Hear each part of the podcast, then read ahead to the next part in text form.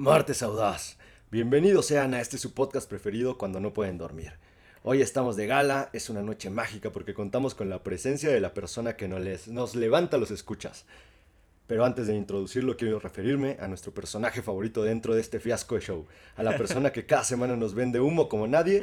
Y no lo digo por esa necesidad casi obsesiva de estar pegado a un cigarrillo, sino a sus datos inventados dignos del mismísimo Pedrito Sola.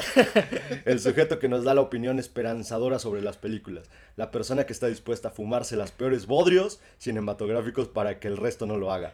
Y por eso siempre vamos a estar agradecidos. Mi homie y hermano Alan, ¿cómo estás? Eh, estoy bien, estoy abrumado con ese intro poderoso y listísimo ya para empezar, pero falta introducir a alguien más. Claro, claro. No vamos a dejar de lado a la persona más importante.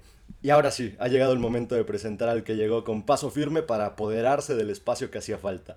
Al hombre que soñó con un día rodearse de las mejores opiniones del cine y se tuvo que conformar con nosotros. El tercer elemento dentro de nuestra Liga de la Justicia y usurpador de identidades, cabre decir. Pablo Audaz, ¿cómo estás? güey? Muy bien, encantado, encantado de estar aquí con ustedes otra vez en, en los estudios audaces. El autobautizado Pablo Audaz. Exacto, exacto. Soy, soy Pablo casi audaz. Porque todavía no, pero pronto, pronto. Ah, me encanta su positivismo. ¿Quién dice que le renovamos contrato para el siguiente mes? La semana pasada se nos olvidó invitarlo. Ah, Me acabo de aprender su nombre, por cierto. Tocó la puerta y dijo, ¿tú quién eres? ¿A qué viene? es el galán, vienes a arreglar los cables. Yo pensé que era el. Rafi con las chelas, pero... ¿Tú cómo estás a todo esto, Pepe Audaz? Estoy contento, digo, tenemos casa llena, tenemos un episodio muy especial. eh, habíamos dicho que íbamos a hablar sobre el Oscar, habíamos dicho que íbamos a tener todos estos, este, digamos, las predicciones, por así decirlo, para que la gente pudiera entrarle con las, las quinielas. Ahora sí, tomen sus conclusiones después de lo que digamos, no me hagan caso a mí de una Hagan todo digo. lo contrario a lo que les digamos. Hay que decirlo, pinta para ser el Oscar más difícil de predecir en varios años. Y además lleno de, de- muchas eh, contradicciones y muchas cosas ahí medio raras que ahorita vamos a estar platicando. Pero se va, se, va, se va a poner interesante, ¿no? Creo que están haciendo varias cosas los viejitos de la academia, a ver qué tal les va. Antes de, antes de empezar con las predicciones de cada categoría y cada película, quisiera preguntarles si tienen alguna película favorita dentro de estas categorías. No así las que a lo mejor hay, hay algunas que les pudieron haber gustado mucho y que no están ni siquiera mencionadas en, en las categorías más este, bajas, si se puede decir de esa manera. Pero si tienen alguna favorita.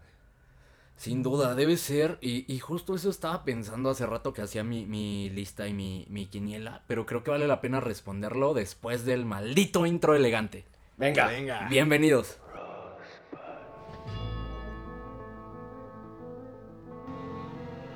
Always have Paris. Well, a, a boy's best friend is his mother. I'm gonna make him an offer he can't refuse. Yippee-ki-yay, motherfucker. I am your father.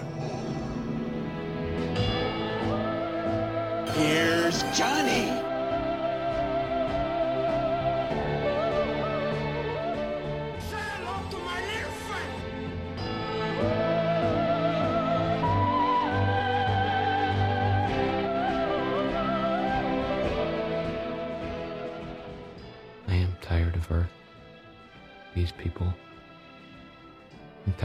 Caught in the tangle of their lives. Después de este intro y la emoción que genera, y ya sé que está lindísimo, pero no se hagan güeyes, respóndame la pregunta. ¿Tienen alguna película favorita dentro de todas estas? O incluso alguna que no esté en las categorías nominadas? ¿Alguna que les haya hecho sentir algo magnífico que digan a lo mejor no, no está en, en- en las nominaciones, pero para mí es una película que vale muchísimo la pena? Tengo dos, posiblemente tres. Eh, primero, Pig, eh, que me encantó esa película, hablamos de ella en algún episodio pasado por ahí. eh, protagonizada por Nicolas Cage, me parece tremenda película. Incluso Nicolas Cage pudo haber sido nominado. Eh, me falta también Boiling Point, que no sé, digo, es era primer trabajo de- del director, quizá, digamos, se esperaba, ¿no? Que no hubiera estado por acá, pero una película que vale muchísimo la pena. Y sin duda creo que la gran olvidada de los premios de Green Knight. Esas tres, yo diría, de las que están en los premios, creo que la película que más disfruté, ojo, no quiero decir la mejor, pero la que más disfruté, posiblemente la peor persona del mundo. Creo que debe ser esa la, mi favorita de todos los premios. Ok.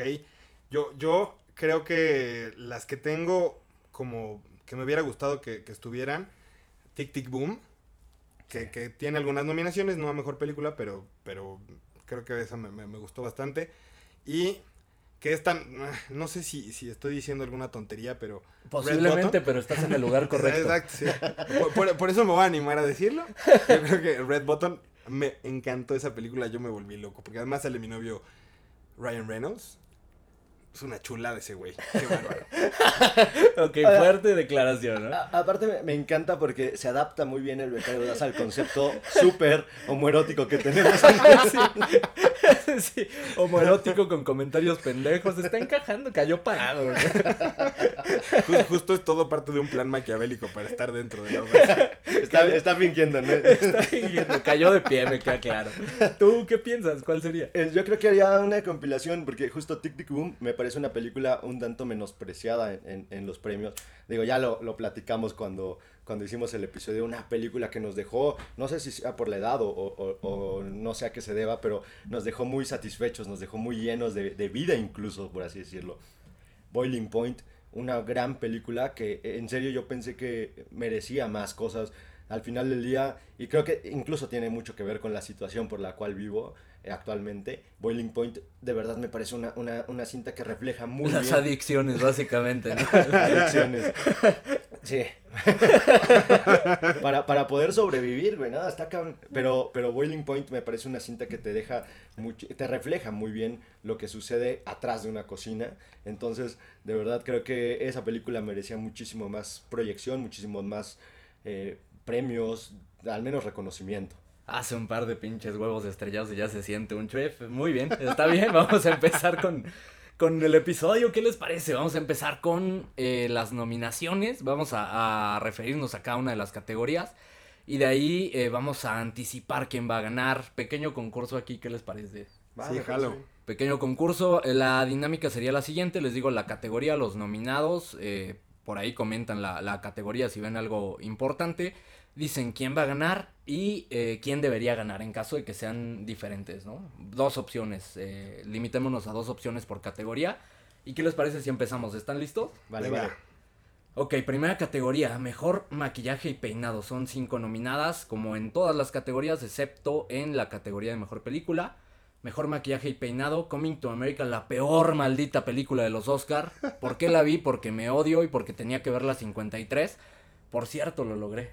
Sí vi las Venga. 53 películas. Justo, justo eso, eso te, iba, te iba a comentar, quería, quería decirlo. También para la Armada Audaz, este, hay muchos que me comentaron, ya les estaba dando ansiedad si, si ibas a lograrlo, ¿no? Que no sabían qué iba a pasar. El mundo estaba detenido, Sí, se logró y una semana antes es la vez que lo Para- he logrado con más anticipación. Para aquel señor que me detuvo en un semáforo, lo logró, lo logró. Sí. Así es, señor, puede dormir tranquilo. Regresamos, mejor maquillaje y peinado, Coming to America, la peor, el peor bodrio que está dentro de estas eh, nominadas, no sé qué hace acá.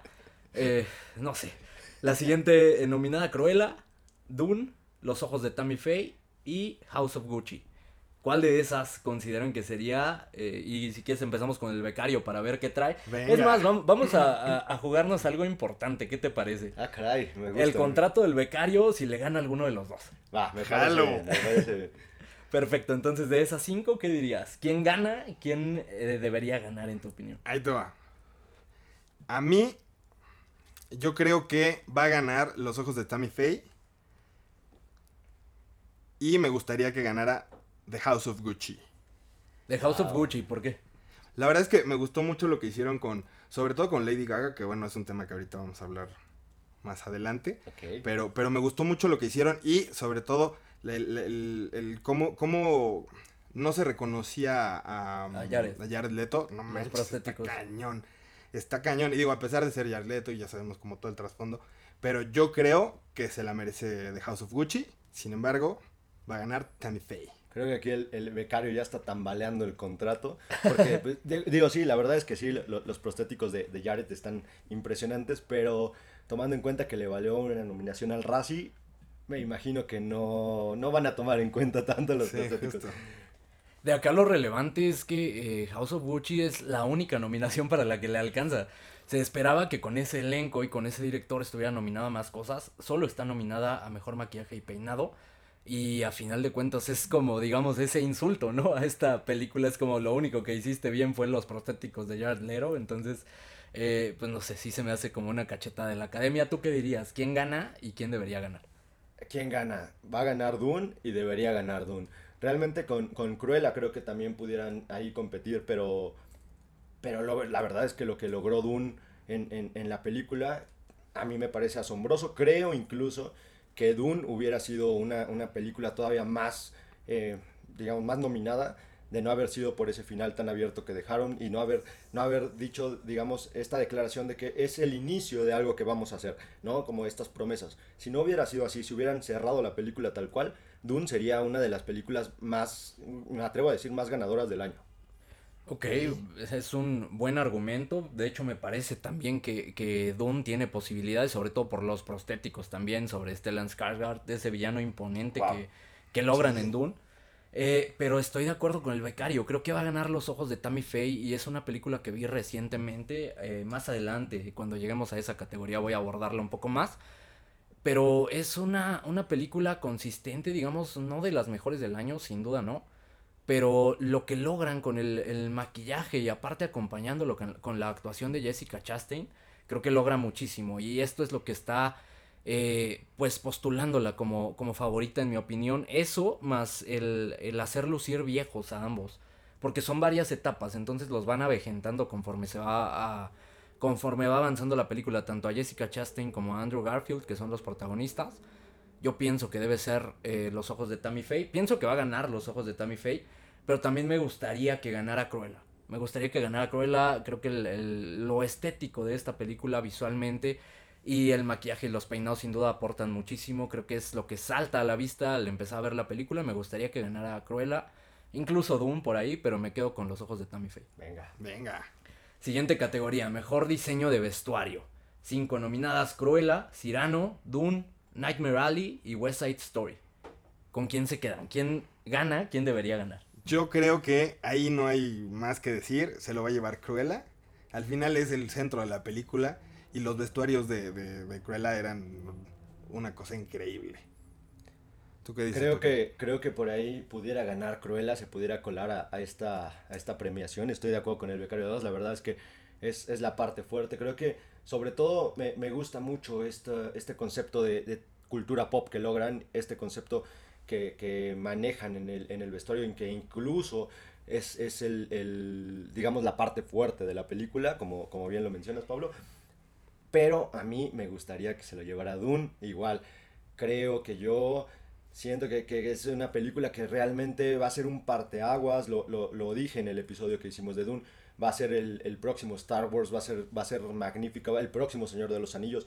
Y me recuerda mucho a, a- al Señor de los Anillos justo por este, este tipo de nominaciones que tuvo. Cuando sacaron la primera película, tuvo ciertas nominaciones para cuando llegó a la conclusión, que era lo que quería final, Reventó con todo. reventó todo. Entonces yo creo que, ah, bueno, a mí me gustaría que Dune se llevara vestuario. Ok, Venga. y estoy en la misma línea que ustedes dos. Creo que va a ganar Cruella por los motivos que ya mencionaron ambos. Eh, sí creo que lo, lo hacen bastante bien y, como mencioné estéticamente creo que es el fuerte de la película. Creo que tiene grandes chances de llevarse eh, las dos nominaciones. En este caso vestuario creo que está, eh, no quiero decir cantado, pero creo que se está inclinando la balanza para allá.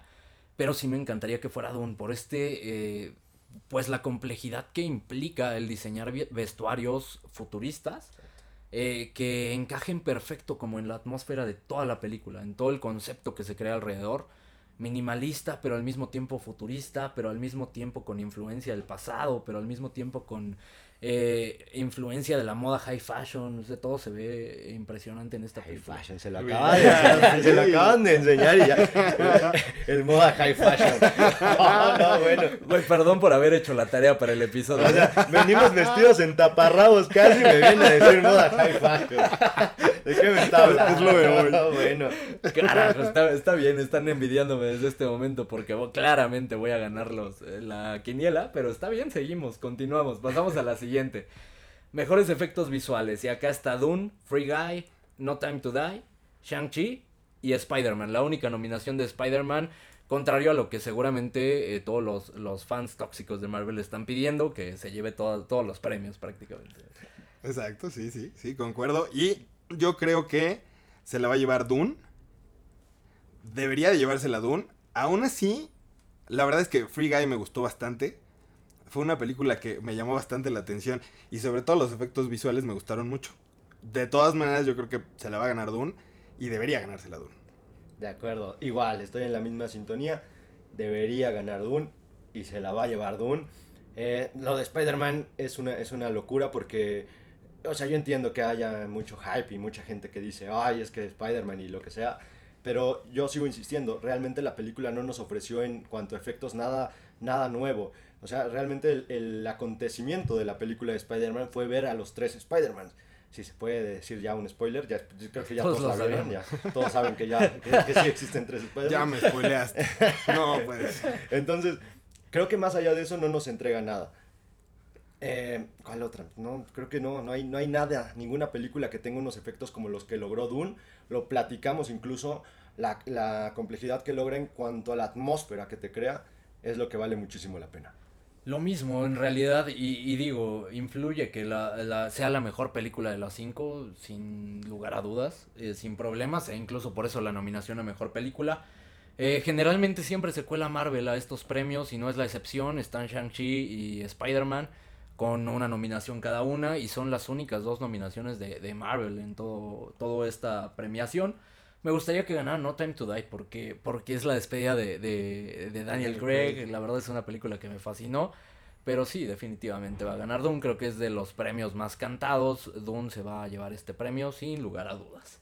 Pero ahora, no Time to Die, pero pues a ese güey ni le van a dar el premio, cabrón. O sea, Sí, no, ya sé. hubiera estado lindo que, que a lo mejor hubiera, o más bien que compitiera en esta categoría en donde está eh, la popularidad con el público y que ahí pudiera haber ganado algo. eh, pero por supuesto que no va a ganar.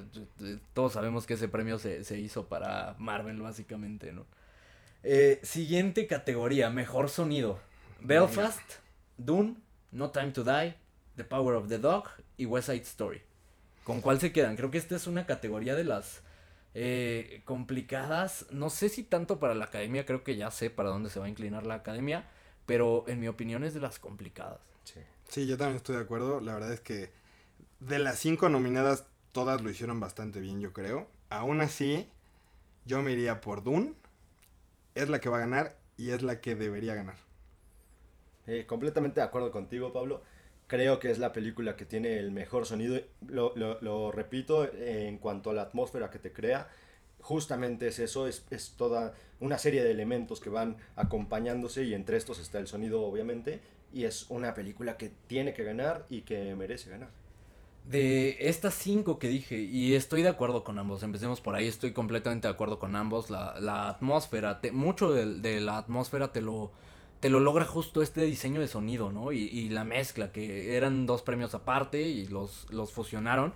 El, estos sonidos realmente influyen para meterte a la película, es un conjunto de todo y por eso es de, la, de las películas más nominadas, la segunda más nominada, 10 nominaciones, entre ellas tenía que estar en todos los técnicos. Y sin lugar a dudas, creo que también este premio es para Dune. Pero creo que también West Side Story hace un, un trabajo tremendo. No sé si tuvieron oportunidad de verla. No, de hecho hay, hay muchas películas que no he tenido chance de ver y justo ahorita me estoy aventando mis, mis este, predicciones con la- lo que he visto y lo que, yo visto creo que, nada. lo que yo creo que debe ganar. No, pues para fumarme Coming to America mejor no. cabrón. ya sé, lo hice porque me odio, claramente lo he mencionado desde siempre, saben que me odio. Eh, pero sí, estoy con Dune. Me... Creo que tampoco me sorprendería para nada que ganara West Side Story. Esa sería como mi segunda eh, pues predicción. Pero, pero lo- lo- los ves compitiendo tal cual. Los veo compitiendo, sí. Creo que está eh, West Side Story está al nivel. Creo que The Power of the Dog incluso está al nivel. Sí. Pero creo que Dune, eh, por todo lo que viene arrastrando y por toda la inercia que trae, va a ganar mejor sonido. Y en todos esos premios en los que está muy pareja la competencia, creo que va a influir que Dune es mejor película y que trae 10 nominaciones encima. Sí, aparte de lo, lo comentamos, ¿no? Eh, en el episodio de Dune, que es un elemento tan importante que es un personaje más dentro de la película. Claro, Y realmente se siente así la misma cinta. Y por eso es que, eh, digo, todos los aspectos técnicos son tan importantes porque impactaron realmente. O sea, yo, yo, yo sí creo que eventualmente van a terminar forjando un parteaguas dentro de la, de la industria cinematográfica en la ciencia ficción, si se puede decir así. Ahora, ¿qué pesa más? ¿El sonido, llámese la, la- el diseño, la edición y la mezcla de sonido? ¿O la banda sonora? ¿Cuál de los dos pesará más? Porque sí estoy completamente de acuerdo y lo dijimos, el sonido es un personaje más, pero ¿cuál pesa más La- la- dentro de esto, dentro de este lograrte meter a esta atmósfera? ¿La banda sonora o, o estos tres? Creo que al final va junto con pegado, como dicen, porque... Como dice mi abuelito, Como dice mi abuelito. Eh, es, una, es una gran analogía. Eh, la verdad es que creo que, que al final del día tienen que ir de forma compuesta, no, no puede ir uno, uno alejado del otro, porque justo si quieres incluir al espectador dentro de una, un universo del cual no existe aparentemente, y tú le estás platicando le estás contando qué sucede en ese universo, es muy importante el hecho de que el sonido te envuelva. Y, y que ya simplificamos esos premios, eran tres, eh, edición, diseño y, y se me fue el otro que, que era de, de sonido. Lo redujeron en uno solo, en mejor sonido. ¿Crees que deberían juntar estas categorías mejor sonido, mejor banda sonora? Yo creo que sí deberían ya juntarlas porque al final del día te digo, o sea, no, no puede ir uno alejado del otro, tienen que ir de la mano para que se logre esta, esta complejidad visual y auditiva, ¿no? Porque incluso, y es lo, lo más lindo que tiene esta, esta película, incluso el, el sonido se vuelve tan, tan visual, ¿no? O sea, pudieras con un sonido sentirte dentro del planeta en donde te están llevando. Y esa es una, una de las cosas más lindas que yo vi en Dune. Ahora, yo creo que, que, como siempre a veces lo decimos, ¿no? Menos es más. Y es tan importante que con dos notas nos, nos logren llevar a un planeta. Eso es la genialidad de un músico. No, no de que te, te dé la, la partitura más compleja del mundo, sino de que logre con un par de notas llevarte a donde te quiere llevar. Claro, y los sonidos y los silencios, acompañando ese comentario que hacías de menos es más, los silencios también juegan un papel bien importante. Y, y sí, creo que está cantado. Bueno, no, no cantado tampoco, quiero aventarme de cabeza y decir está cantadísimo que esta va a ganar apuesta en todo, pero sí creo que va por ahí, ¿no? va inclinado bastante para allá. Eh, siguiente categoría, mejor diseño de producción. Cinco nominadas, Dune, Nightmare Alley, The Power of the Dog, La tragedia de Macbeth, West Side Story. ¿Con cuál de las cinco se quedan? Ahí te va. Esta, esta estuvo complicada, yo creo, porque estoy seguro que se la va a llevar Dune. Lo que hicieron fue una bestialidad. Y justo esta parte de, de meterte en esta atmósfera lo hicieron genial. Aún así, yo creo que eh, para esta nominación me gustaría que, que se tomara en cuenta más eh, The Nightmare Alley. Creo que lo que hicieron con el diseño de producción fue una barbaridad. Fue uno de los aciertos que yo vi eh, más presentes en esta película. Aún así, se le va a llevar Dune. Te quiero mucho, Pablo. La ¿Qué verdad. tal, eh? ¿Qué tal? Es- Está muy bueno porque justo te iba a decir, o sea, creo que se lo va a llevar Dune. A mí me encantaría, y por el, el- el cariño que tengo por Guillermo del Toro, que su película tuviera esta premiación al menos, que su película eh, fuera más vista, que digo, que, que- que te digo, ¿no? Y justo por lo que dice Guillermo del Toro, que el diseño de producción es una de las partes más importantes dentro de su filmografía, porque al final del día eso es lo que te hace en muchas ocasiones que tengas una fotografía más imponente dentro de tu cinta. Y en esta ocasión lo logran, incluso te, acuerdas que lo comentábamos, eh, hay, hay escenas tan bonitas visualmente, o hay, hay, hay una fotografía tan linda que te distrae un poco de lo que está sucediendo. Sí. Entonces, me gustaría que tomaran en cuenta a- al tío del toro, pero sí creo que Dune se la va a llevar. Sí, también. y- de estos, de probablemente de todos los premios, es del que más trabajo me cuesta. Ni siquiera puedo decir cuál es mi favorito. Eh, creo que las cinco hicieron un tremendo trabajo. Dawn, vaya, es imponente. Creo que es la favorita. Creo que es la que lo va a ganar. Empecemos por ahí. Eh, estoy de acuerdo con ustedes en esa parte.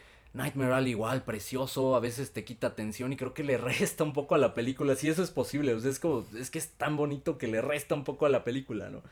Pero me fascinó. Hablando de diseño de producción, creo que es de sus más grandes fortalezas. The Power of the Dog, quizá, eh, en mi opinión, es un poco la, la más floja en este aspecto de las cinco. Y, y qué decir de The Power of the Dog, que es posiblemente la mejor película del año y se queda ligeramente corta con estas cinco nominadas. La tragedia de Macbeth me fascinó, es precioso lo que, lo que hacen los hermanos Cohen en, en esta película, el diseño de producción, Y la foto en blanco y negro le suma muchísimo, es, es precioso. Sí, es cierto, uno de los hermanos Coen nada más. Primera película que hace... No, recuerdo, no tengo el dato, pero un ejercicio muy interesante. Eh, sí, es, es brutal. ¿Ya la viste, la la tragedia? Ya, ya, ya tuve chance de... Es, sí es brutal lo que, lo que logran, preciosa película también. Y West Side Story, vaya, es Spielberg, es eh, eh, cantado que siempre está en esta nominación. Y técnicamente debe ser su, de sus mejores trabajos. Y eso es algo que decir de, de Spielberg. Es precioso, se ve que era algo que hacía por pasión, eh, con el corazón. Y, y vaya, para que Spielberg te haga algo así, es, eh, eh, palabras mayores. Pero sí creo que se va a quedar Dune, si no, posiblemente West Side Story. Ahora, me gustaría preguntarles, evocando un poco el concepto de, de Guillermo del Toro, en donde dice que para tener una fotografía impactante en tu, en tu cinta tienes que tener un, un buen diseño de producción, pero también tomando en cuenta, por ejemplo, el, el ejemplo, así de- valga la redundancia, de Power of the Dog, en donde no tienen un diseño de producción tan imponente o tan, tan fuerte, pero tienen una fotografía muy hermosa. Entonces, ¿ustedes cómo, cómo percibirían esto? O sea, imaginemos que ustedes tienen la, la chance de, de llevar a cabo un proyecto, una cinta.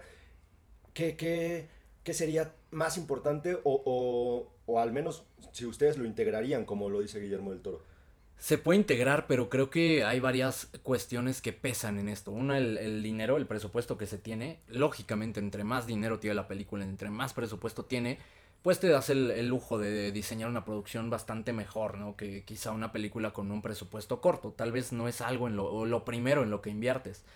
Eh, creo que sí te facilita muchísimo. Y voy a corregir a mi tío del toro porque no sabe lo que está diciendo. No, claramente, claramente sabe, pero siento que iba más orientado hacia allá eh, su comentario.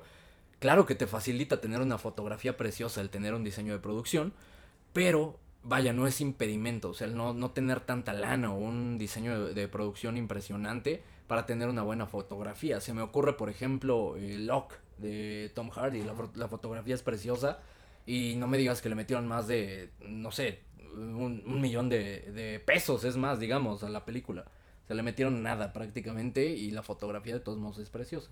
Sí, aunque en este caso creo que no, no va tanto de ese, de ese lado el, el- lo que dice Guillermo del Toro, porque su película costó 20 millones, o sea, tampoco estamos hablando de una cinta que haya costado Sí. mucho dinero, sino más bien como el cuidado de estos aspectos para que al final se integre dentro de tu, tu fotografía. ¿Tú qué opinas, Sí, yo, yo creo que es algo que se integra. Aún así, concuerdo con lo que, con lo que dice Alan. Al final, el, producto final, que es el que te da esta, esta fotografía, lo puedes hacer. Sí se te complica si no tienes un diseño de, producción, pues digamos, eh, eh, más, más, más acaudalado, por decirlo así. Pero, pero yo creo que igual la fotografía podría hasta cierto punto ser independiente si lo sabes hacer bien. Yo creo. Claro, ahora también viene un poco de la mano en la cuestión de la historia que quieres contar, ¿no? Porque al final del día, The Power of the Dog está repleta de paisajes hermosos, que, que ya por sí, digo, a menos de que seas un, un tipo muy torpe para tomar fotografías como yo, unos paisajes así, pues se verían mal. Pero la verdad es que lo que logran, pues tiene mucho que ver con, con toda esta, esta naturaleza que, que envuelve la misma cinta. Confirmo enérgicamente lo de las malas fotografías y mejor pasamos a la siguiente categoría. Mejor canción original. eh, King Richard eh, de Beyoncé, la canción es Be Alive. Dos oruguitas de Lin Manuel Miranda, interpretada por. Se me olvidó el nombre de, de este güey. ¿Quién es Se ese la güey? ¿Quién es? Eh, algo Yartra, ¿no? Sebastián Yartra. Sebastián Yartra. El otro día estaba bailando sus canciones y ya no se acuerda, ¿no? güey?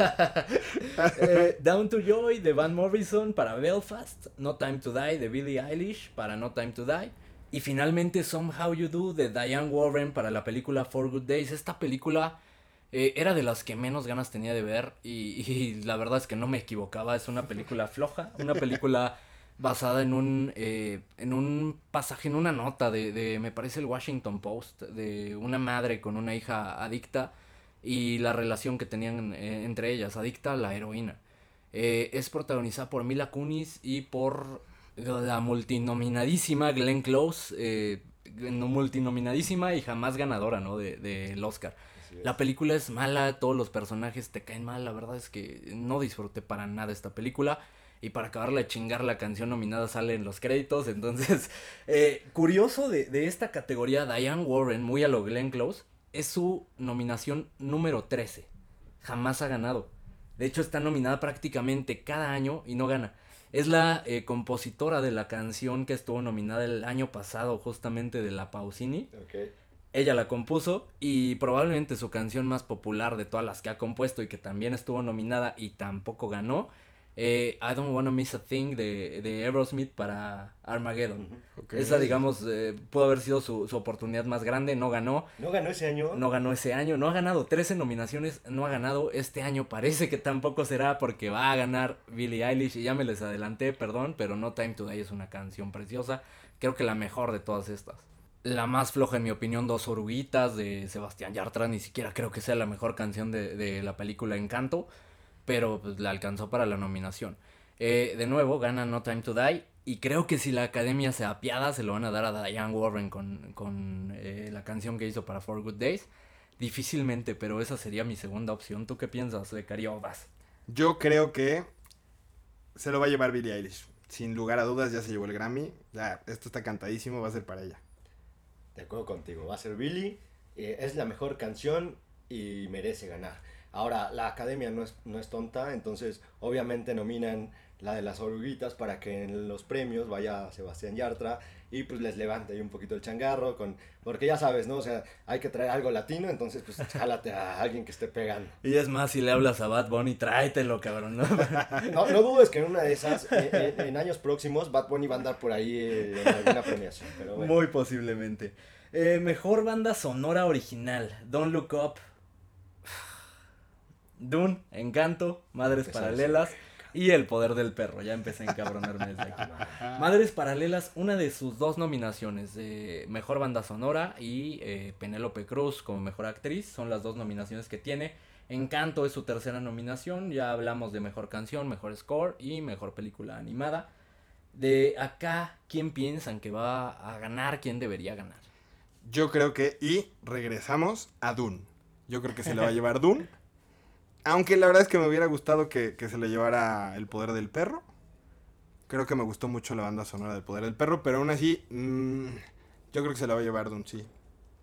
Yo creo que pudiera ser la sorpresa de la noche el poder del perro, justo por cómo, la forma en cómo manejan estos sonidos y silencios que mencionábamos hace un momento. Creo que por ahí pudiera ser una de las sorpresas. Me gustaría muchísimo, justo porque realmente creo que lo que logran en, cuanto a, esta complejidad de sonidos y justo eso, jugar con estos sonidos y silencios para darte el momento exacto en donde necesitas escuchar algo, creo que por ahí. Y este es uno de los premios que más me interesa. Creo que estamos de alguna manera viendo quién se va a quedar con el trono de mejor compositor actualmente, eh, dejando de lado, o bueno, con el triste fallecimiento de, de Ennio Morricone. Creo que están dos de los tres que en mi opinión son mejores, los mejores compositores de, música original para películas actualmente. Johnny Greenwood contra Hans Zimmer. Creo que lo va a ganar Hans Zimmer, va a ganar su segundo Oscar, el primero por El Rey León. Creo que va a ganar su segundo. Esta es la segunda nominación de Johnny Greenwood eh, después de The Phantom Thread. Creo que lo, lo vuelve a hacer y es magistral lo que hace Johnny Greenwood. Creo que eh, es- van- los vamos a seguir viendo aquí. con- conforme sigan trabajando, los vamos a seguir viendo en esta categoría. Incluido Trent Reznor, ¿no? Que este año no compuso nada para películas. Creo que entre esos tres está el trono de mejor compositor. Y, sin duda interesante verlos, verlos en este mano a mano. Me quedo con eh, Dune, Hans Zimmer. Y creo que si no, sin duda va a ser Johnny Greenwood. No hay más aquí en esta categoría.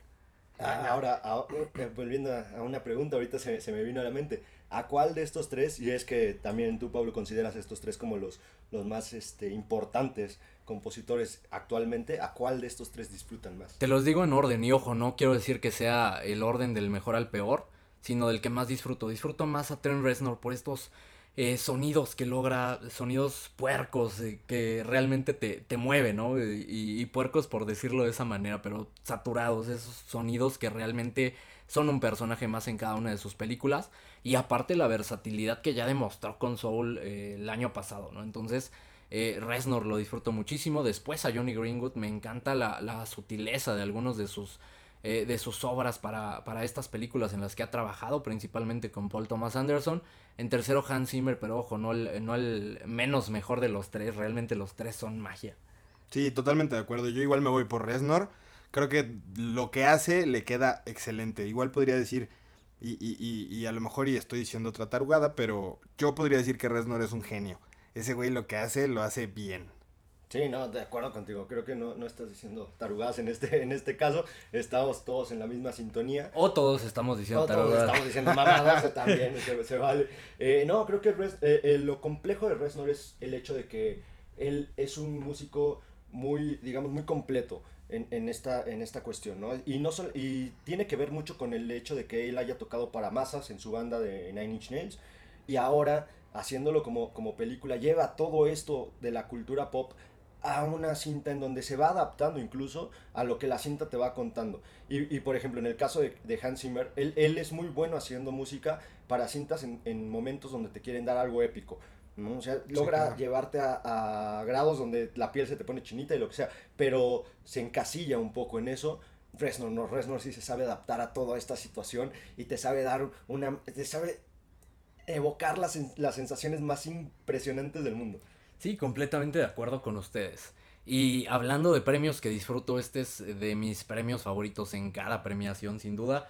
Mejor fotografía. Son cinco nominadas: Dune, Nightmare Alley, El poder del perro, La tragedia de Macbeth y West Side Story. ¿Con cuál de estas se queda? Siento que este es el, el premio como que va a estar más complicado de decidir. Yo la verdad es que me gustaría que se lo llevara Dune. Aún así, lo, lo que hizo Janusz Kaminski en West Side Story eh, fue muy bueno y creo que podría llegar a pesar que, que Janusz Kaminski se haya llevado el, el- Oscar en Salvando al Soldado Ryan y en la lista de Schindler. Creo que eso podría pesar más para llevarse el premio. A mí me gustaría que se lo llevara Dune, pero creo que, se- que se, se va a ir con West Side Story.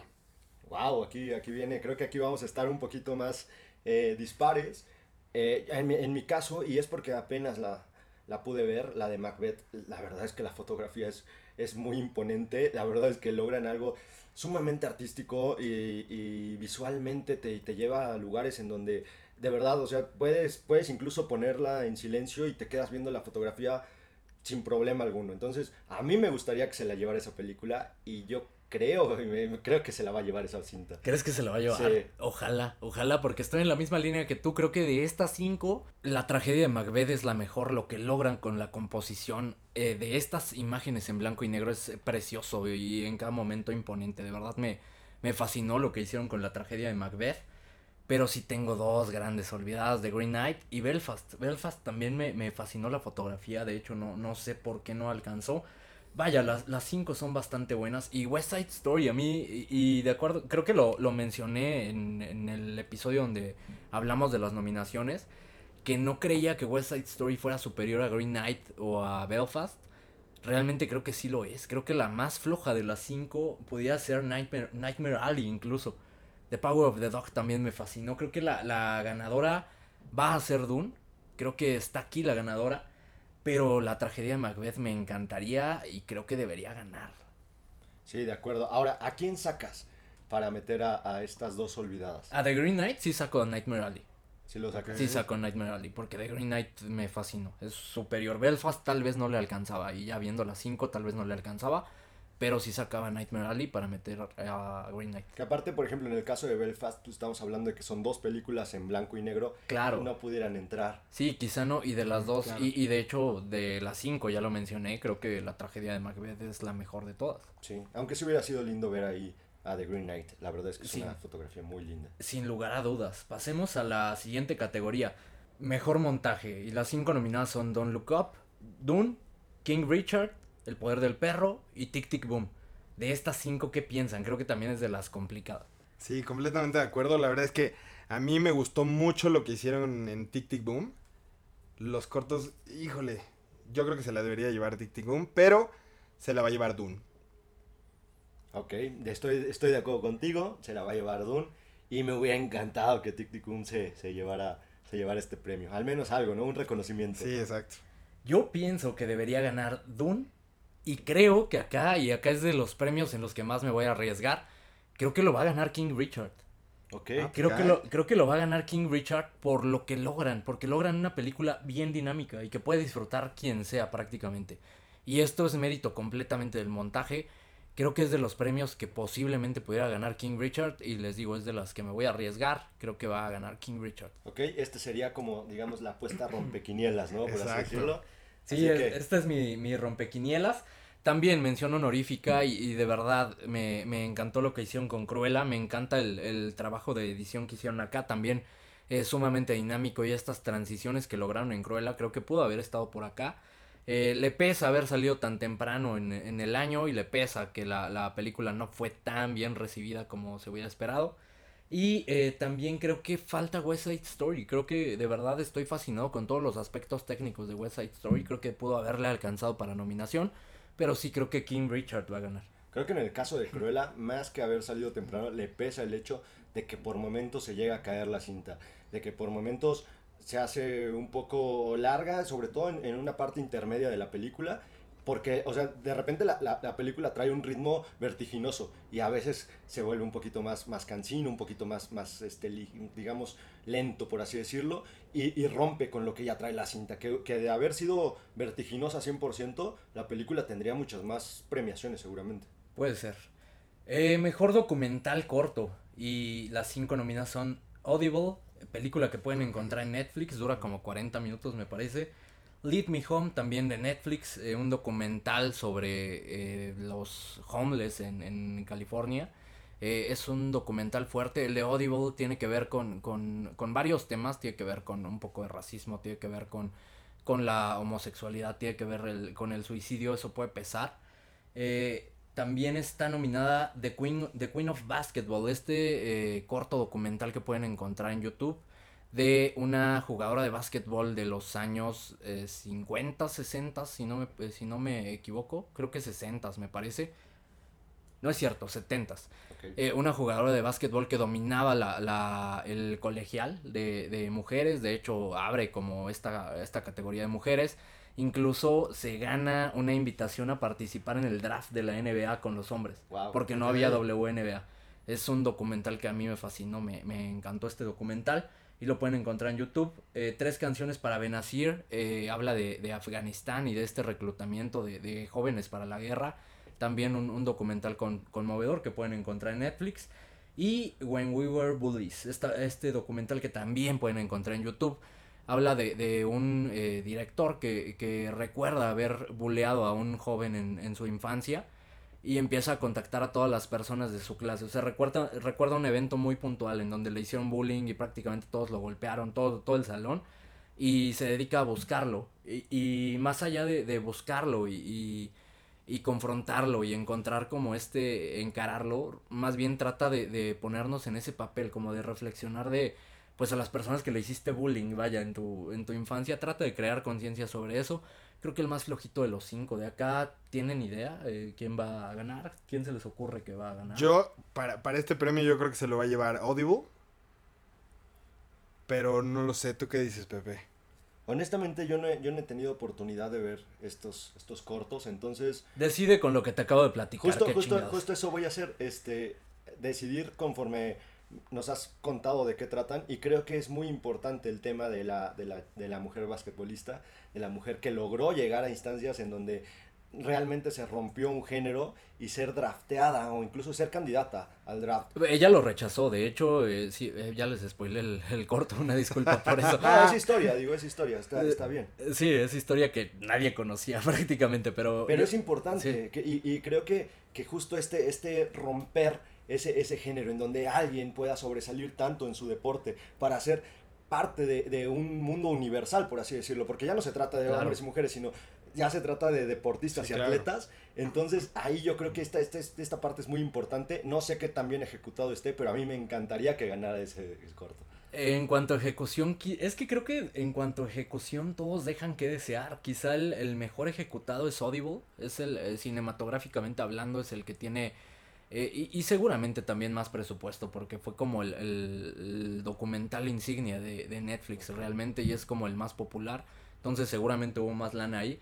Creo que por los temas pudiera ser. Creo que también eh, tres canciones para Benazir eh, es un documental fuerte y que podría tocar, sin embargo el, el tema es un poco más lejano, ¿no? A lo que quizá eh, pudiera interesarle a, a Hollywood o premiar, estoy completamente de acuerdo contigo. Creo que si no es The Queen of Basketball, que en mi opinión ese va a ganar y ese debería ganar, va a ser tres canciones para Benazir.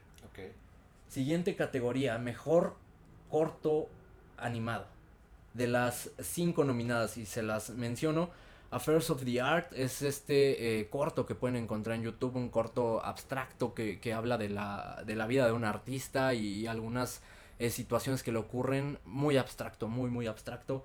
Bestia, este documental chileno que, que habla de, de un personaje durante la dictadura de Pinochet que era la encargada, eh, se me puso la piel chinita, no es broma, sí se me puso la, la piel chinita, de, de matar gente, de matar espías, de dárselos a comer a sus perros, prácticamente enemigos de- del gobierno de Pinochet, los mataba y se los daba de comer a sus perros. Todo este documental es hecho con, con stop motion. Es un documental buenísimo y potentísimo, muy muy fuerte, que va cambiando eh, ritmos. En mi opinión es el mejor corto de estos cinco. Eh, Vox Ballet es un documental ruso, me parece, de esta eh, historia de un boxeador que eh, se puede decir que se enamora de, de una bailarina de ballet y pues como los contrastes que hay en su vida y es como esta historia de romance, un corto bien, bien interesante en cuanto a la animación. Eh, Robin Robin, este documental que pueden encontrar en Netflix, es de, de un pajarito que trae un mensaje eh, detrás de no tienes que ser algo que no eres, tienes que aprovechar pues las ventajas que tienes, el aceptarte a ti mismo, un, un documental bastante lindo, sobre todo para los niños, creo que es interesante. Y el que más disfruté de Windshield Wiper, el limpia parabrisas, igual está en YouTube. Es un corto sobre todas las variantes del amor, con una animación preciosa, todas las, las formas del amor posible, eh, todas las formas que te puedas imaginar. Y todo en menos de 18 minutos. No recuerdo exactamente la duración, pero la animación es una chulada.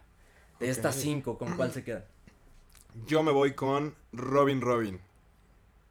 Ok, de acuerdo. Yo voy con Chile en este, en este caso, justo por lo que me, me acabas de, de contar. O sea, digo, para la, para la, eh, para los chilenos es muy importante todo esto. De hecho, tienen Sí, el claro. Museo de la Vergüenza, justo para no olvidar. O sea, un, un- un- país que realmente busca que la gente sepa lo que hicieron. Y de verdad que, que es, y no solamente importante para los chilenos, sino para Latinoamérica en cuestión incluso de derechos humanos, de todo lo que han generado en, porque aparte no solamente fueron estas, estas cuestiones negativas que se generaron, sino también formaron un parteaguas para que se fueran de alguna manera defendiendo los derechos de las personas. Entonces yo, a mí me encantaría que se lo llevara Chile con este documental. El que más me gustó fue, eh, sin duda, en cuanto a ejecución, Bestia, pero el que más disfruté es de Windshield Wiper.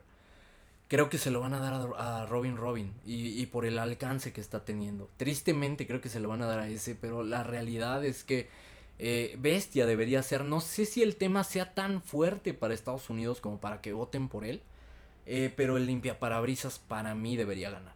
Al final me quedo con Robin Robin y, y ojalá que me equivoque, de verdad eh, desearía estar equivocado en esta categoría. Pero pasamos a la siguiente, mejor corto live action. Estos cinco también son una categoría completísima.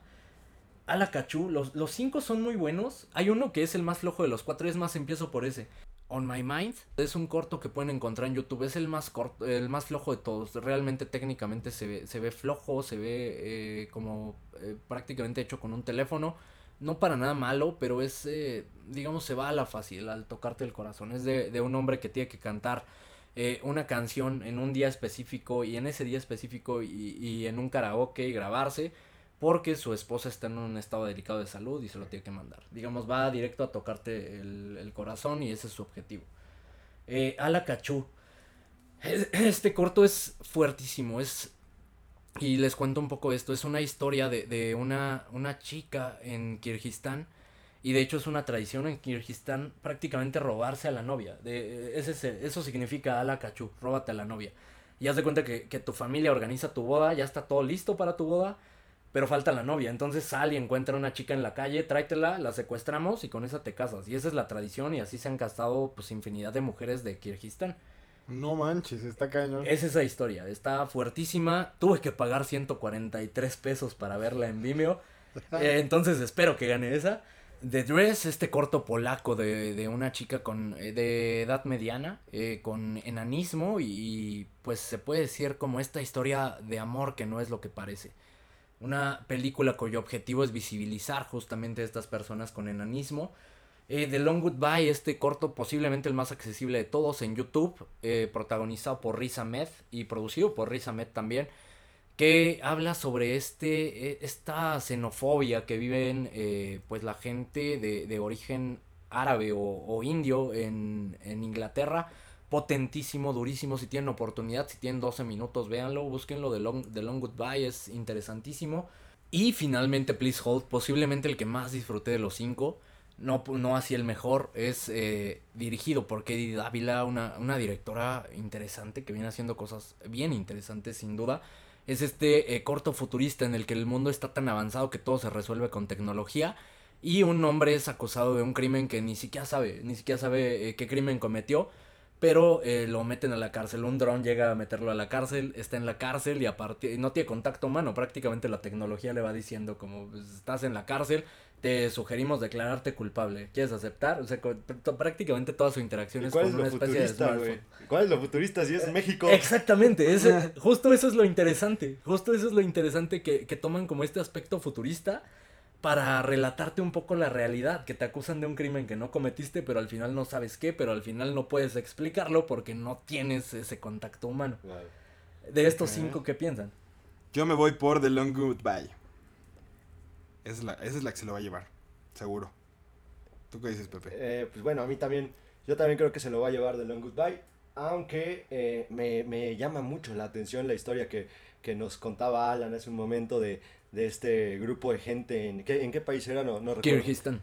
Donde prácticamente van por una chica y la secuestran para que se case con una persona. De verdad, creo que me, me, me llama mucho la atención este tipo de, de historias porque al final del día son historias que se, y, y, vuelvo a lo mismo, son historias que se necesitan conocer para saber el contexto histórico de todo lo que ha sucedido a lo largo de, de digamos, de la figura femenina, ¿no? Porque eh, al final del día son, eh, digamos, son objetificadas, por así decirlo. Sí, sí, sí, y en este caso estamos hablando de prácticamente un secuestro para ir y te casas con el pelado que te lleven y vale más quien sea. Sí, sí, sí, ni siquiera lo conoces, es potentísimo y, y, creo que cinematográficamente es el mejor de los cinco, debatiblemente con The Dress.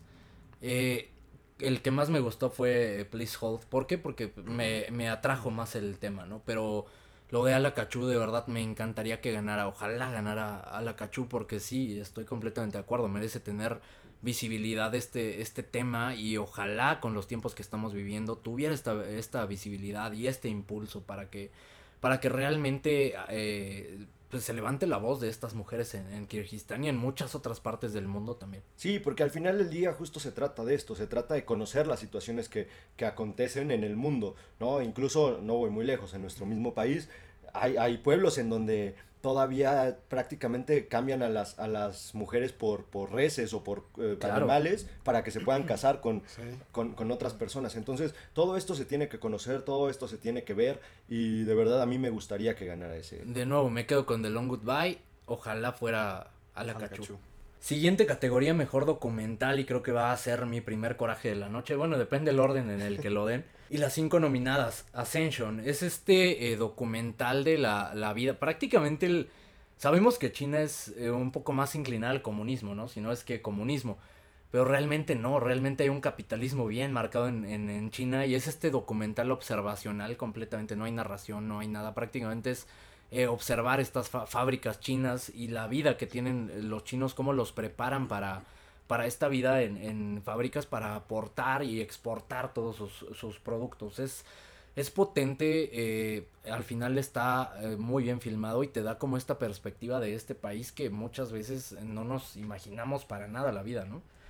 Eh, segunda nominada, Ática, es esta película de, de, un evento que ocurrió justamente en esta prisión. Eh, un evento trágico, un evento desafortunado, prácticamente una, una revuelta de, de, reclusos que toman por eh, secuestrada la, la, prisión y que empiezan como a negociar por mejores condiciones con el gobierno. Al final, este, y no es spoiler, digo, es historia, ¿no? Esta situación de Ática. el gobierno entra por instrucción de Richard Nixon, prácticamente entra y hace una masacre con, con los, eh, pre- los presos, los reclusos de esta eh, prisión. Creo que es el, el más lento de todos, pero la historia pues es potentísima. Al final no creo que vaya a ser la ganadora. Tenemos Flea, este, esta película curiosa porque está nominada a Mejor Película Animada, eh, Mejor Documental y está nominada a Mejor Película Extranjera. Es un caso interesante. Creo que de todas estas categorías, en la que más tiene chance y la que creo que va a ganar es esta, justamente Mejor Documental. Y espero que lo gane, creo que debería ganar y va a ganar Flea. Eh, aunque eh, puede caer la sorpresa de Summer of Soul. Eh, en Flea voy a hablar un poco más de ella más adelante, me la salto en este momento. Creo que va a ganar Summer of Soul, esta película que narra un concierto de eh, cultura prácticamente negra. eh, cultura negra, la música negra, toda la cultura, enaltecer como toda esta, esta cultura afroamericana y que se dio al mismo tiempo que Woodstock. Pero nadie sabía de ella. Entonces es como darle visibilidad a, a este concierto que se dio en esa época con algunos de los eh, artistas más influyentes de la cultura en esa época. Entre ellas eh, Stevie Wonder, entre ellas Nina Simone, digamos los más pesados, pero varios de ellos. Creo que este va a ganar y, y de verdad creo que no tiene nada que hacer contra Flea. Creo que Flea es la, la clara ganadora. Finalmente otra historia, esta historia es preciosa, es de eh, una, un grupo de chicas, se llama Riding with Fire, el documental. Eh, lo pueden encontrar, si no mal recuerdo, en YouTube. No, creo que no está en YouTube. Eh, me mandó la, la producción a Ok. verlo. Pero es un, un documental bien interesante de, de unas chicas en, eh, en la India que empezaron a, a hacer eh, un noticiero. Empezaron haciendo un periódico y ahorita tienen un canal de YouTube con eh, casi 500 mil seguidores. Empezaron a hacer este, este periódico y po- posteriormente saltaron a, a hacer periodismo con, con sus teléfonos celulares y están prácticamente cambiando su país y la realidad de las chicas en ese país.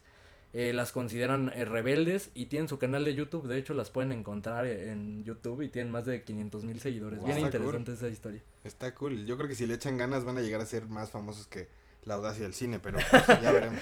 Sí, posiblemente, digo, nos vamos a dar un trompo, po- probablemente, pero... O colaboramos juntos. O colaboramos, Ah, puede sí, ser, más bien puede eso ser. me gustaría. Ahora, yo, yo tengo un problema aquí en el tema de documentales, eh, porque de verdad creo que es un tanto injusto hasta cierto punto que el Oscar tenga que premiar algo, porque creo que en cuanto a documentales ya va más allá del tema cinematográfico o de Claro. los aspectos técnicos que, que pudiera englobar la academia. Creo que acá es muy importante el mensaje que se quiere dar, es muy importante los temas que aborden y eso es, es- esa es la parte que, que me parece injusta un tanto de, de los documentales, porque por ejemplo ahorita lo que nos menciona Alan, hay, hay muchos temas muy interesantes, muy vigentes, muy importantes y que sería mejor tal vez que todos ellos tuvieran una chance, digo, se agradece que el Oscar los, los tome en cuenta porque de alguna manera son documentales que probablemente pasarían desapercibidos de no ser porque están dentro de una, de una categoría nominados. Pero me gustaría que hubiera más proyección todavía, sobre todo, te digo, o sea, hay temas que me encantaría que toda la gente pudiera tener acceso a esto, porque justo eso, o sea, yo sí soy consciente de que hay, hay muchas cosas que se pueden cambiar, pero para que se puedan cambiar necesitamos platicar sobre eso y necesitamos equivocarnos también en opiniones. Claro. Entonces, creo que, creo que se puede lograr, pero sí me gustaría que, que el Oscar fuera un poco más benevolente con el tema de documentales. Y Sí. que no se lo den a Summer of Soul, por el amor de Cristo. Pues eh, yo justo voy, voy por Summer of Soul. No, Estoy, güey, estoy seguro que se lo va a llevar Summer of Soul. Me gustaría que se lo llevara Flea o Ascension. Voy más como por Flea. Pero igual, justo lo que comenta Pepe, creo que es como muy importante que la gente conozca todo este tipo de situaciones y todo este tipo de cosas que a veces uno lo, lo- lo deja pasar, ¿no? Y, y- y que son muy importantísimos. Por ejemplo, lo, lo de Ascension y, y que, que la gente se dé cuenta de la importancia que tiene China para la economía mundial. Es, es y, algo importante. y las condiciones en las que trabajan. ¿no? Y en las que viven, o sea, realmente Claro, los sí, chinos exacto. tienen unas condiciones de vida deplorables, o sea, Claro. realmente no tienen vida. Ah, últimamente vemos y, de repente he visto conceptos que quieren traer así en, en México, en donde eh, yo digo, son, son imbéciles las personas que quieren hacer esto de, de, ¿sabes? De las viviendas que de dos por dos, o sea, no mames, o sea, nadie vive en dos por dos metros, bueno, nosotros sí, pero... pero está feo. Güey, condiciones de un departamento chiquito, güey, viven para trabajar. Güey, somos nosotros. Chinga. Chinga. O sea, por eso se, se, se suicidan estos cabrones. O sea, y aparte se vuelven. No me des ideas, hermano. Tú ya vienes hablando del suicidio desde hace años, cabrón. Quiero dejar claro que si Alan se mata, no es por culpa de Pepe. Siguiente categoría, y vamos a aligerar un poco. Se está poniendo muy oscuro. Ya se está este poniendo turbio este pedo. Se está poniendo muy oscuro. Mejor película animada. Encanto, Flea, Luca, Los Mitchells contra las máquinas, Raya y el último dragón. De estas, y digo de estas no les platico tanto porque en su mayoría ya las vieron. Creo que va a ser mi segundo coraje de la noche, pero ¿ustedes qué piensan? Yo creo que se la va a llevar Encanto. Pero ese, me ese becario Das no se arriesga nada, ¿eh? Ah, Ya- yo, me la asegura. Estoy, estoy completamente seguro que se lo va a llevar Encanto. Pero la neta es que me gustaría muchísimo que se lo llevara a los Mitchell contra las máquinas. Es una gran película. No saben cómo la disfruté. Ah, bueno, ya se le, se le perdona. Se le Estoy igual que tú. No, no me voy a arriesgar en este momento. Voy, Encanto creo que se va a llevar el Oscar. Pero a mí, igual que a ti, me encantaría que los Sí. Mitchell se llevara el Oscar. Tristemente, qué maldito coraje, porque de verdad Los Mitchells es una película que es magia absoluta, la animación, todo. Ya hemos hablado infinidad de veces de ella. Debería ser Los Mitchells, pero creo que lo, lo van a robar. Ojalá me, me cierren la boca, ojalá me sorprendan. Ojalá pierda mi predicción. Creo que voy con ustedes también, creo que va a ganar Encanto. Pero ojalá me cierren la boca y sean Los Mitchells.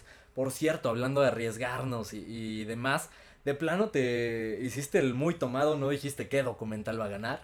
¿Cuál de los Sí, sí, sí, me, me- fui por el, el, el de Summer. Ajá. Pero pues sí, dije que me encantaría que, que tuviera mayor proyección el, el otro. Y aparte, pues sí, o sea, en documental creo que al final del día se me hace muy, muy malo que no, que no, digo, no sean benevolentes con todos. Hay un trabajo de por medio. Casi todos los documentales llevan muchísimos años, muchísimos más años incluso que una película y que no sean tomados en cuenta, pues sí es un poco doloroso. Sí, si tienen oportunidad, échenle ojo de verdad a todos los que puedan porque valen bastante la pena. Como valen bastante la pena también las cinco nominadas de esta categoría que ya las abordamos a detalle el episodio pasado. Si no lo han escuchado, dense una vuelta por ahí. Mejor película extranjera, Drive My Car, Flea, La Mano de Dios, Lunana o La Peor Persona del Mundo. Yo me voy por Drive My Car.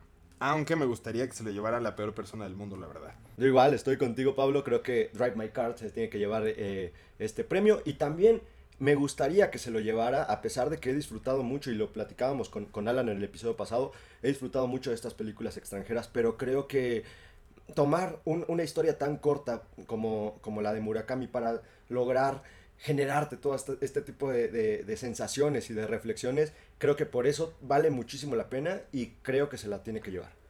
Creo que va a ganar Drive My Car, creo que es la mejor película de las cinco, creo que eh, es consistente cinematográficamente hablando, es buenísima, las actuaciones son impresionantes, está bien escrita, prácticamente cumple con todo, creo que no hay ninguna sorpresa, lo va a ganar Drive My Car, debería ganarlo Drive My Car, aunque yo disfruté más la peor persona del mundo. Eh, creo que va a ganar Drive My Car, por si no quedó claro con todo lo que acabo de decir las 17 veces que lo mencioné.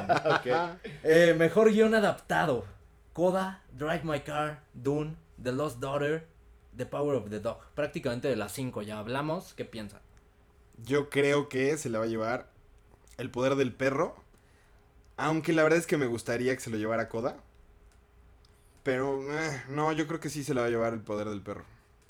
Ok, yo creo que se lo va a llevar Drive My Car, aunque me gustaría que igual se lo lleve Drive My Car. Justo lo que acabo de decir es, es tomar una historia tan corta, pero aparte tan, tan linda. ¿eh? Ya tuve chance de echarle un ojo a, a la, a la historia de Murakami y de verdad. No, no, es de esas veces que, digo, aparte a mí no me gusta hacer esta comparación de película-libro, porque se me hace incluso ociosa, pues son dos, dos expresiones completamente distintas, entonces al final del día creo que lo maravilloso de, de Drive My Car es que justamente logran tener la esencia de la novela de Murakami. Más allá de que si sea igualita o no, le cambien cosas que al final pues, eso no importa, ¿no? Porque lo que importa es lo que te están contando y cómo te lo cuentan.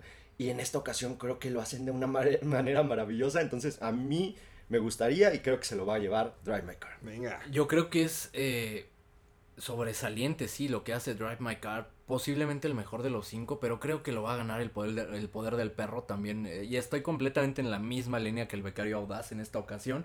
Se está ganando ese contrato, güey. Sí, ya, lo ¿Qué tiene, ya lo Que tiene. sabes que no sé si está eh, copiando mi- mis pics, si está, echando- está pelando ojo. Yo veo que está tomando ahí unas fotos, pero Sí, bueno. porque estamos exactamente igual en este caso. The Power of the Dog va a ser la ganadora. Creo que se puede colar eh, Coda y acá quiero hacer una mención honorífica y especial a la audacia del cine que habló de ella hace como tres años. Es No había correcto, podcast ni siquiera, pero hablamos de, de Coda y, Sí. y- y prácticamente les dijimos que era una buena película.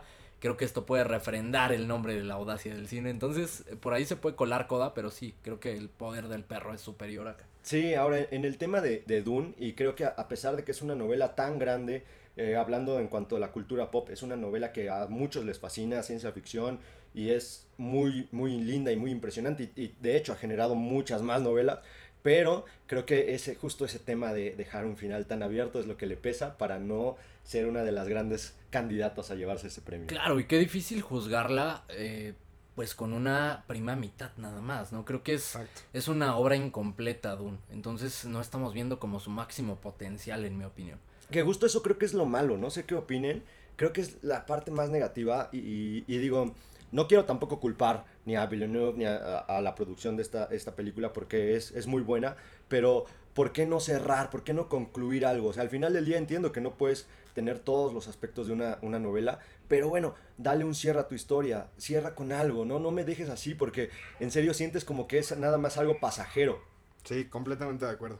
La verdad es que sí merecía tener como un cierre, un cierre parcial para darle entrada a las siguientes películas, pero sí, definitivamente creo que ahí les falta un poquito.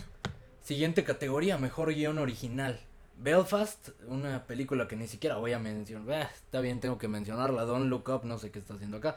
King Richard, Licorice Pizza, la peor persona del mundo. De esas cinco que ya abordamos también, las cinco en este, eh, su espacio de preferencia. ¿Con cuál se queda?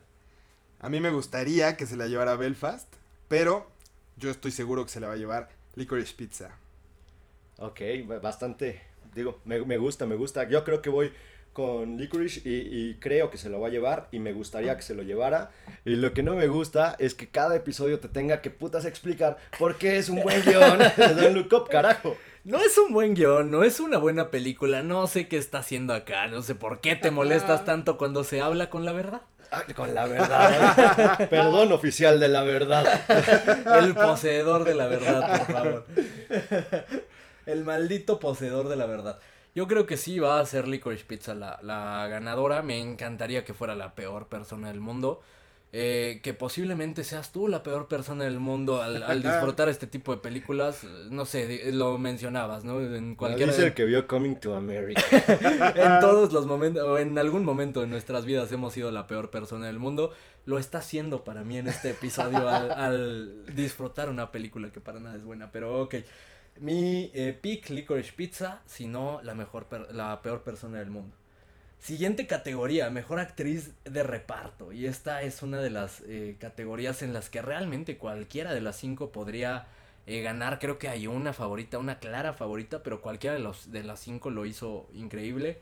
Jessie Buckley por The Lost Daughter, Ariana DeVos por West Side Story, Judy Dench por Belfast, Kirsten Dunst por El Poder del Perro y Anjanue Ellis. Eh, es como la cuarta vez que lo menciono en el podcast y no puedo decirlo bien. eh, por King Richard, la madre de las Williams. ¿Quién de estas cinco va a llevarse este Oscar a Mejor Actriz de Reparto? Yo estoy seguro que se la va a llevar Ariana de Bosé por West Side Story. Aunque la verdad es que me gustó mucho lo que hizo Kristen Dunst. Siento que de repente se le cae un poco el papel, pero me gustó mucho. Yo creo que me gustaría que se la llevara ella. Pero estoy seguro que se lo va a llevar Ariana de Bosé. Ok, aquí, eh, y esto nada más ser porque el cariño que le tengo a esta gran actriz y me, voy a arriesgar. Quiero que Judy Dench, y ojalá que Judy Dench gane, por favor. Me encantaría que fuera como esta especie de, homenaje a su trayectoria, a su carrera. Digo, no hace falta que la homenajeen con un, un Oscar por un papel secundario, pero me encantaría verla otra vez con esa estatuilla. Es una mujer maravillosa, quiero que lo gane, no me importa nada. Creo que acá estás como tirando ya picks para, para perder y para que el becario gane su contrato. Déjame ver qué, qué está pasando abajo de la mesa. No sé si hay dinero, no sé si hay alguna otra cosa Me de pasó por un medio. billetito, tengo que decir. No sé si hay alguna otra cosa de por medio, pero ok. De acuerdo, no- nos quedamos con ese pick, lo registramos. Al final veremos quién, o bueno, después de la ceremonia veremos quién, quién gana este, esta pequeña quiniela. Mejor actor de reparto: Ciaran Hinds por Belfast, Troy Kotsur por Coda, Jesse Plemons por El Poder del Perro, J.K. Simmons por Being the Ricardos y finalmente Cody Smith McPhee, el segundo nominado de, de esta película, El Poder del Perro. ¿Quién de estos cinco gana? A mí me gustaría que se lo dieran a Cody Smith McPhee por el poder del perro. Sin embargo, yo creo que se lo va a llevar Troy Kotsur. La neta es que lo que hizo me gustó bastante y creo que le va a dar para el Oscar. Pero tú qué dices, Pepe? Yo voy con Troy, ya lo hemos dicho, que todo se lo gane con esta, esta gran película de Coda. A mí la verdad es que me fascina y me, me encanta lo que lograron, lo que, lo que logran evocar y transmitir. De verdad, para mí, todo con él. Lo mismo remontó poderosamente estos últimos meses. Creo que va a ser el ganador, creo que debería ser el ganador.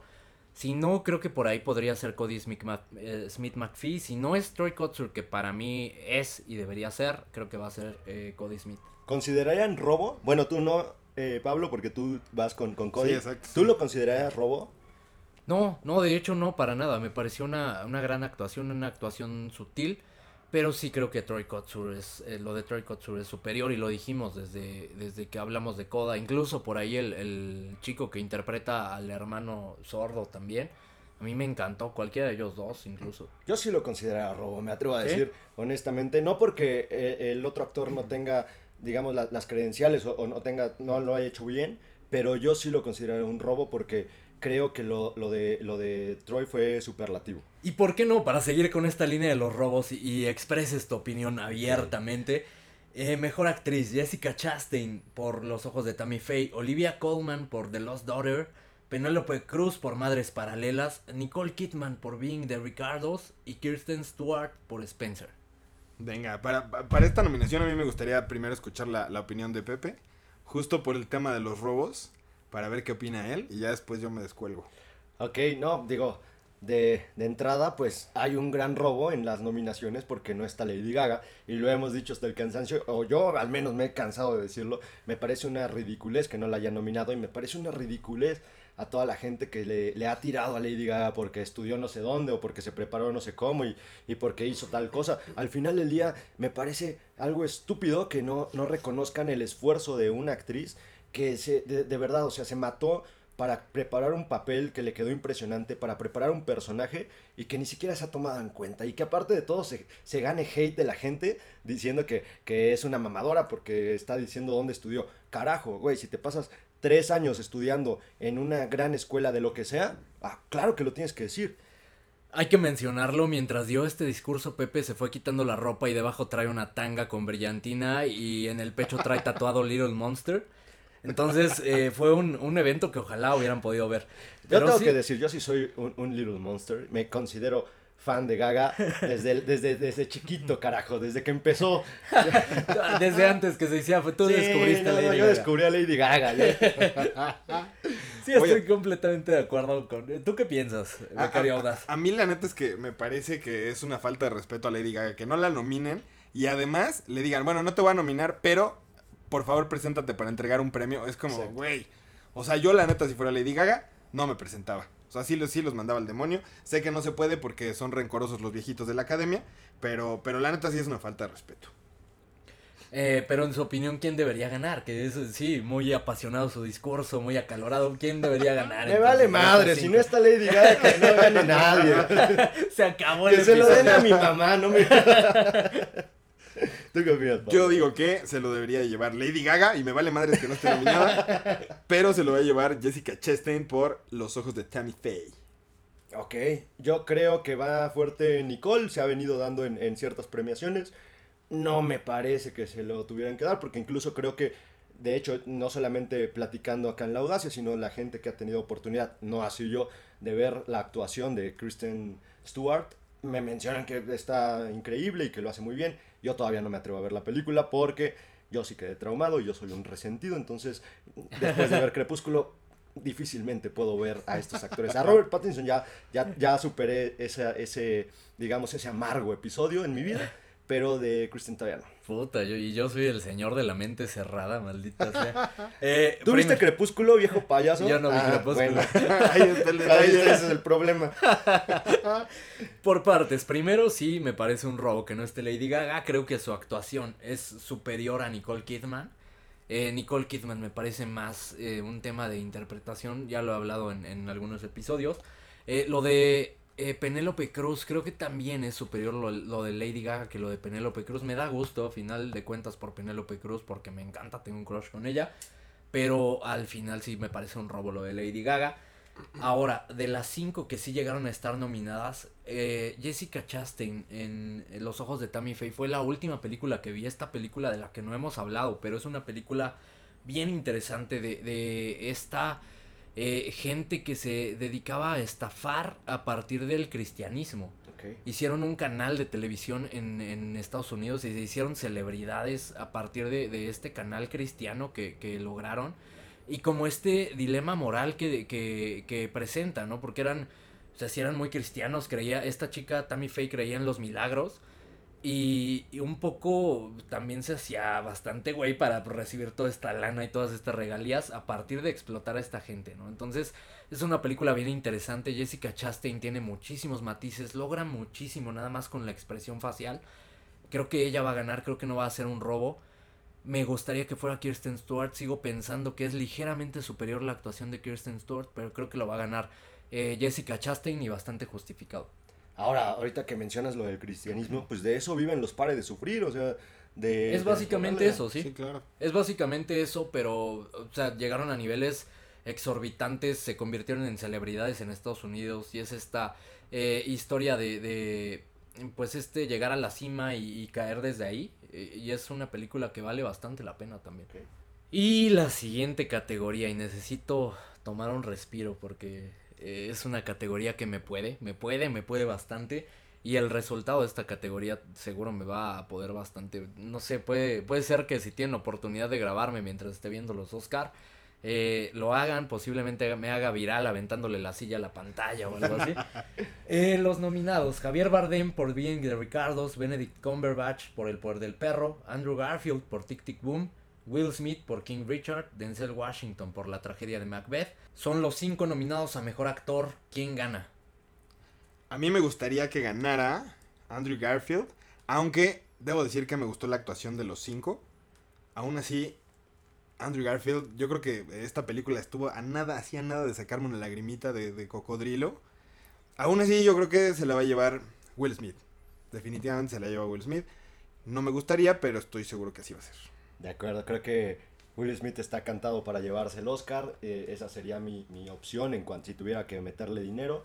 eh, pero, y, y- y que yo no tendría problemas si, si fuera entre, entre Andrew Garfield o Benedict. Creo que son mis dos actores que, que en, esta, en esta categoría lo hacen de una manera impresionante y maravillosa. Pero si me tuviera que decantar por alguno de los dos, creo que me decantaría un poquito más.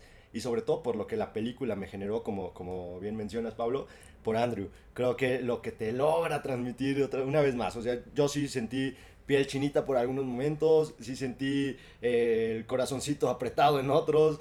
Creo que sí sería mi, mi actor favorito dentro de esta categoría. ¿Estás hablando de Tic Tic Boom o de Spider-Man No Way Home? Ay, tenías que tu Spider-Man, ay. Eh, Yo estoy tristemente de acuerdo con ustedes y lo de Will Smith me parece de verdad que va a ser el maldito robo de la noche. Y ojo, y, y le agarré tanto coraje a su actuación. Me pareció una actuación sólida, una muy buena actuación de sus mejores papeles, lo mencionamos en el episodio.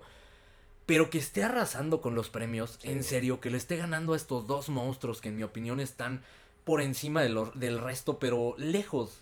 Andrew Garfield en Tic Tic Boom y Benedict Cumberbatch en El Poder del Perro, muy, muy, muy superiores. Y de verdad que se lo estén dando a Will Smith me parece... Y, y, y, y ponle, si se estuvieran repartiendo los premios, pero no, todo lo está ganando Will Sí, Smith. Está arrasando. Y no entiendo por qué carajo. Y creo que se va a repetir. Y en mi opinión debería ser Benedict Cumberbatch. Completamente de acuerdo. Ojalá me cierren la boca de verdad. Si no, ya les dije, grábenme porque seguro le voy a aventar algo a la pantalla. Ahora, me parece algo bastante negativo para la, la premiación, porque justo cuando hablamos de esta Deja película... la premiación para mí. Me está afectando emocionalmente. Sí, de hecho, sí te vemos. Hace, hace rato, digo, la- las personas no, no pueden ver lo que pasa tras bambalinas, pero Alan platicando de esto sí se estaba enojando realmente. Ya ahorita está un poquito más relajado, ya le, le echamos airecito, digamos. ya. Pero algo muy negativo, porque justo cuando platicamos de King Richard, decíamos que algo de, lo- de la gran actuación que tenía Smith era dejar que los demás brillaran, que, en este caso las chicas brillaran y que lo hicieran impresionante. Eso era la, la parte linda. No me parece a mí que él como actor esté llegando a niveles como de los otros que ya mencionamos, de Andrew y de Benedict. Realmente es una tomada de pelo, es un absurdo y se nota que es más bien por temas de amistad o temas políticos de la academia para buscar tener un poquito más de rating, porque al final del día Will Smith es uno de los personajes más queridos del mundo. No así por su esposa, ya lo dijo Alan. Pero, pero es una tomada de pelo. Realmente es una barbaridad que vayan a hacer esto. Sí, totalmente de acuerdo. Completamente de acuerdo con ustedes dos. Y vamos a ver si estamos de acuerdo en la siguiente categoría. Mejor director. Kenneth Branagh por Belfast. Ryusuke Hamaguchi por Drive My Car. Paul Thomas Anderson por Licorice Pizza. Jane Campion por The Power of the Dog. Y Steven Spielberg por un... eh, vaya, el hijo pródigo, ¿no? De, de la academia Así por es. West Side Story. Pero ojo aquí, no, no es para nada un robo. No, no, no. Técnicamente es sublime lo que hace Spielberg, como casi siempre, como casi todos sus trabajos, o todos sus trabajos posiblemente. ¿Quién gana? ¿Quién debería ganar? Yo creo que va a ganar Jane Campion. Aunque eh, sí siento que podría llevárselo Steven Spielberg. Pero yo me voy a ir por, por Jane Campion, definitivamente. Debería ganar y va a ganar. Ok, de acuerdo. Yo también estoy contigo. Debería ganar y va a ganar Jane. De verdad lo que logró en, en- la cinta del poder del, del perro es algo, una sorpresa muy grata. Eh, Spielberg, si es cierto, como bien menciona Alan, es un- un- una constante en las premiaciones. Sin embargo, siempre lo hace bien. No, no recuerdo una película que yo diga me quedo de ver o que es un robo que esté inmiscuido ahí en, en las nominaciones. Pero en este caso lo de Jane, voy con ella. Sí, creo que los tres estamos de acuerdo en esta parte. Veremos si en el último y más importante premio de la noche también estamos de acuerdo. Mejor película. Llegó el maldito momento que todos estuvieron esperando por esta hora 24 minutos. El episodio Ah, posiblemente más largo en la historia de la historia. No, no posiblemente. Sí, el, de hecho el episodio más largo en la historia de la audacia del cine. Fue complicado también ver las 53 películas. Me arrepiento de un par, eh, principalmente Coming to America, maldita sea porque lo hice. Espero que sea para el disfrute de la Armada Audaz, ¿no? Ojalá que, que valga la pena al menos para esto. Prácticamente ya no tengo motivo para vivir después de ver las 53 películas. No sé qué hacer con mi vida a partir de ahora. Pero mejor película y vamos a lo, a lo importante. ¿Quién va a ganar? ¿Quién debería ganar la mejor película en los premios de la academia? Las 10 nominadas son Belfast, Coda, Don't Look Up se coló por alguna razón. Esta no es su familia, pero aquí está. Drive My Car, Dune, King Richard, Licorice Pizza, Nightmare Alley, El Poder del Perro, West Side Story. ¿Quién gana? ¿Quién debería ganar? Siento que va a estar muy complicado. La verdad es que todas son muy buenas. Eh, Don't Look Up no tanto. Sí, Don't Look Up no tanto. Eso. Pero, pero, pero las otras Otro sí me- terraplanista, me lleva la chingada. Yo me iría por, y para esta, para esta nominación, yo quiero, quiero meter como varias películas, no solamente dos. Me iría por Belfast, Coda, West Side Story y la que va a ganar, El Poder del Perro. No, pues mete todas, cabrón. Güey, es que me costó un chorro de trabajo decidir, neta, todas son muy buenas, excepto Don't Look Up. Y la que va a ganar dijiste el poder, El del, poder perro. del perro, Ok. sí. Ok, yo también voy con, con el poder del perro y creo que debería ganar de Batman, una película que no, no fue incluida, pero Pero que me importa, que- debería ganar. todo de Batman. No, la verdad creo que, que va a ganar el poder del perro y tampoco tengo problema, ¿eh? realmente me pareció una, una muy buena película con las cuestiones que platicamos en algún momento por, por lo que no terminaba de encantarnos. También creo, y lo he dicho desde que anunciamos el, eh, en el episodio las, las nominaciones, también estoy de acuerdo que Don't Look Up no tiene que hacer nada acá. Yo hubiera incluido incluso eh, Boiling Point más que, que Don't Look Up, sin, problema alguno. Yo cualquiera, eh, realmente, Sí. Coming to America si quería. Los Mitchell Eh, contra las máquinas.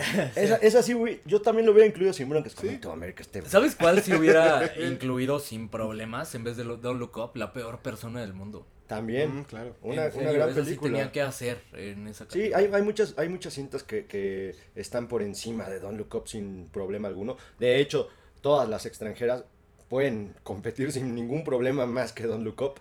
Pero bueno, en este caso, de las que están ahí, el poder del perro.